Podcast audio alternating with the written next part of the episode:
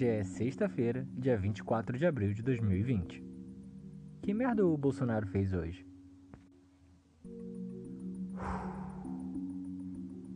Respira e fica calmo. A gente tem um longo caminho pela frente. Na mitologia das Crônicas de Gelo e Fogo, a série de livros que deu origem ao Game of Thrones, existe a figura da mão do rei. A mão é teoricamente a segunda posição mais poderosa que existe no continente. Na prática, a mão é mais poderosa do que o rei. O ditado diz que o rei caga e a mão limpa. Se você assistiu ou leu os livros, você sabe do que eu estou falando.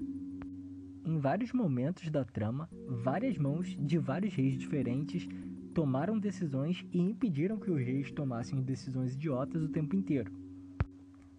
Nesse universo, a mão é o centralizador do poder político do rei. Na verdade, a parte boa da trama do livro começa exatamente quando um ex-mão do rei é decapitado. É isso que dá início ao Jogo dos Tronos. Imagine você que você está correndo uma maratona e você está em segundo lugar. E o cara que está na sua frente, ele está muito na sua frente.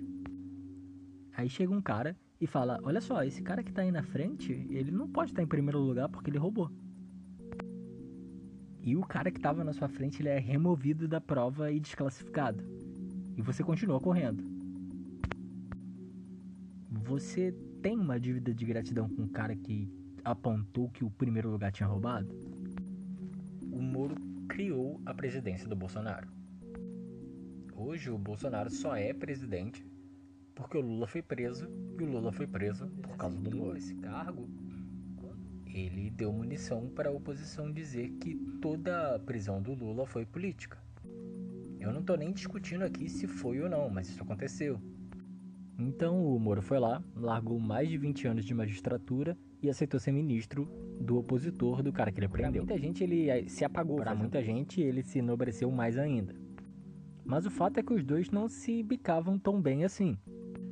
Eles já tiveram algumas discussões antes, inclusive pelo mesmo motivo a diretoria geral da Polícia Federal. O Sérgio Moro indicou o Valeixo.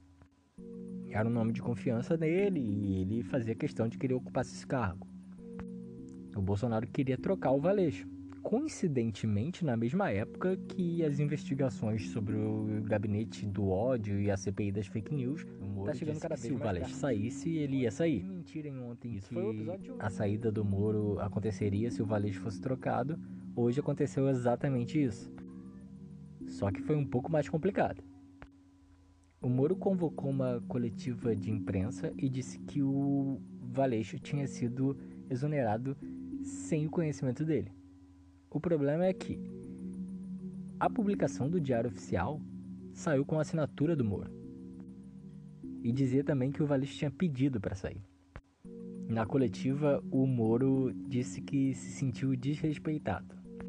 E, inclusive, ele disse uma frase durante a coletiva que dava muito bem para entender que bom era no tempo do PT, quando a Polícia Federal tinha autonomia. Após o anúncio do Moro, o Bolsonaro marcou uma coletiva de imprensa para as 5 da tarde. Quando ele entrou, entraram todos os ministros dele junto. Eu nunca vi isso acontecer. Inclusive, o Paulo Guedes parecia que estava mandando alguma mensagem subliminar inspirado naqueles álbuns dos Beatles em que eles faziam umas mensagens cifradas na capa. Parecia a capa do Sgt. Peppers dos Beatles. E na capa desse disco tem uma mensagem subliminar de que eles estão no enterro, porque eles gostavam de criar o joguinho mental de que o Paul de verdade tinha morrido. Talvez o Paulo Guedes quisesse sinalizar que esse é o enterro do Bolsonaro. Tá bom, eu tô viajando um pouco. Mas para alguém que disse não ser coveiro, a própria cova ele tá cavando muito bem. O discurso do Bolsonaro foi a coisa mais confusa do mundo. Inclusive, mais de uma vez ele abriu um parêntese gigante, voltou para o assunto e falou: Mas isso não tem nada a ver. Ele jogou o caso da Marielle, falou que a Polícia Federal tinha mais preocupação em investigar a Marielle do que ele, o que me parece muito justo, já que apenas um dos dois morreu e o outro virou presidente. Mas ele deu a entender em alguns momentos que esse seria um dos motivos principais, porque não estavam investigando quem mandou matar Jair Bolsonaro. Ele falou essa frase. Além de algumas outras frases que eu não sei qual o sentido. Tipo ele dizer que desligou o aquecedor da piscina olímpica do palácio. Então esse tempo todo ele tá tomando banho gelado à toa, porque o aquecedor é solar. Ele conseguiu encaixar também a história do filho dele mais novo pegar todas as meninas do condomínio, do Carlos ter ido até a portaria Até gravar. uma história de que ele teria chamado alguém de gorda quando ele tinha Inclusive, 5 anos de disse idade. que teve acesso a gravações confidenciais do caso Marielle. Foi um festival de crimes de responsabilidade sendo admitidos e cometidos ao mesmo tempo. A publicação no Diário Oficial é falsidade ideológica. Quem foi que assinou pelo Moro? Hoje de noite, ele republicou a exoneração do Valeixo sem a assinatura do Moro. Isso para mim é uma admissão de culpa absoluta. E como se não bastasse ele estar brigado com o STF, estar brigado com o Rodrigo Maia, hoje ele criou mais inimizade. Agora pela noite, o PSL anunciou que vai abrir um pedido de impeachment do Bolsonaro. O PSL é o partido pelo qual ele foi eleito. A base aliada do Bolsonaro se desfaz cada vez mais.